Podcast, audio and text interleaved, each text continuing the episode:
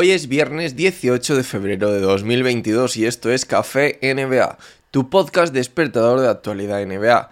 Todas las noticias y rumores que necesitas saber en menos de lo que te dura un café.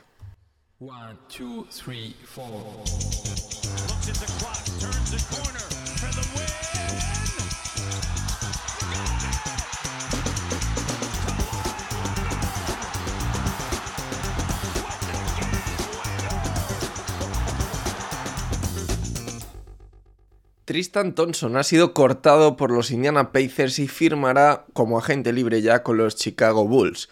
La cosa, lo que me ha parecido gracioso de esto, y por eso también os lo cuento más allá de la noticia del fichaje, es que Tristan Thompson, después de jugar cuatro partidos y estar seis días viviendo en Indiana, de hecho uno de estos partidos es incluso fuera de casa, ha puesto un post en Instagram sobre su despedida agradeciendo a la ciudad de Indiana y nada, me ha hecho un poco de gracia, ¿no? Porque al final tan solo ha estado allí menos de una semana y se ha despedido como si llevara allí muchísimo tiempo. Pero bueno, es de bien nacido ser agradecido. Los Dallas Mavericks ya no serían los favoritos para conseguir a Goran Dragic, que estaría ahora negociando con equipos como Miami Heat o Milwaukee Bucks, como hemos venido contando en los últimos días, pero parece que los Mavericks, que en teoría eran los favoritos, ahora mismo estarían fuera de la puja, pues con el fichaje de Dinwiddie creen que ya no necesitan a Goran Dragic. A mí la decisión todavía me sorprende más y me sorprende más que hayan traspasado por Zingis para conseguir a una pieza que les quita la opción de conseguir a un jugador como Dragic en el que supuestamente estaban tan interesados, ¿no? Pero bueno, todo esto lo comentamos en el último sobremesa NBA que grabé con Alejandro Ruiz, lo podéis encontrar en mi otro podcast hablando de NBA han hecho de nuevo unas votaciones entre los periodistas como si fuera una especie de simulación de la votación del MVP a final de temporada, ya sabéis que la hacen los periodistas, y Joel Embiid y Nikola Jokic han estado empatados, han sufrido un empate técnicos para ser primeros en la lucha por ganar el MVP esta temporada un poquito más lejos. Bueno, Envid y Jockey han tenido más o menos la mitad de los primeros puestos, se lo han repartido. Nueve han sido para Janis de los 100 y, el otro más o menos 40 y 40 eh, o 45 y 45 para cada uno de ellos. Así que muy empatado con una ligera margen para, para Joel Embiid, ¿vale? Tercero ha sido Janis, como digo. Cuarto, Stephen Curry. Y quinto, Chris Paul. Estos tres ya sin ninguna opción real de conseguir el MVP según estas votaciones que ya digo que es temporal y que pueden cambiar. En el top 10 está Luka Doncic, que seguro que si sigue jugando como está jugando en los últimos partidos subirá muchas posiciones.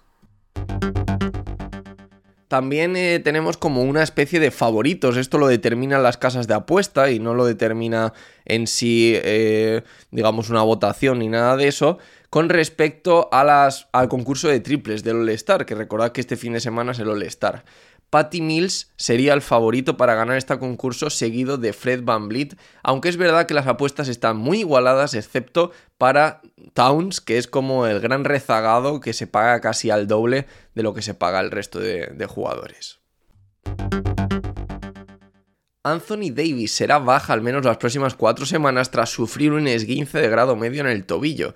Y yo ya no sé qué decir, ¿no? Con respecto a las lesiones de Anthony Davis, si es mala suerte, si hay ahí un problema de, preparación, si es de cristal. Pero desde luego el año de Anthony Davis, y ya viene arrastrando también del año pasado este tema, es para olvidar.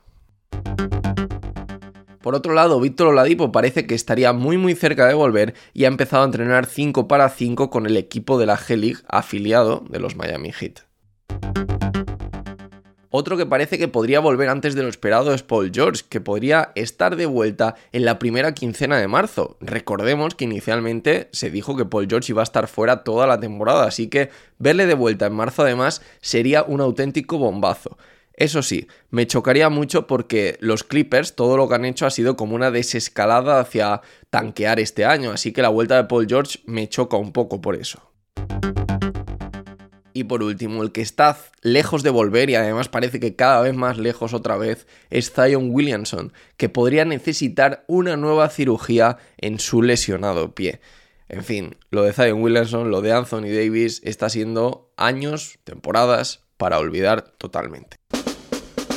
Esto es todo por hoy, soy Javi Mendoza NBA, tanto en Twitter como en Instagram, también me podéis encontrar con ese mismo usuario en YouTube o en Twitch. Si estás escuchando esto en iVoox, me puedes dejar un me gusta en señal de apoyo, te estaré muy agradecido. Y si lo estás escuchando en Spotify o Apple Podcast, todavía tienes más fácil hacer esto, dejarme una review de 5 estrellas. Lo haces una vez y te olvidas de todo esto que digo en cada episodio. Muchísimas gracias por todas esas reviews de 5 estrellas, por los me gusta y no olvides sobre todo suscribirte al podcast si es que todavía no estás suscrito.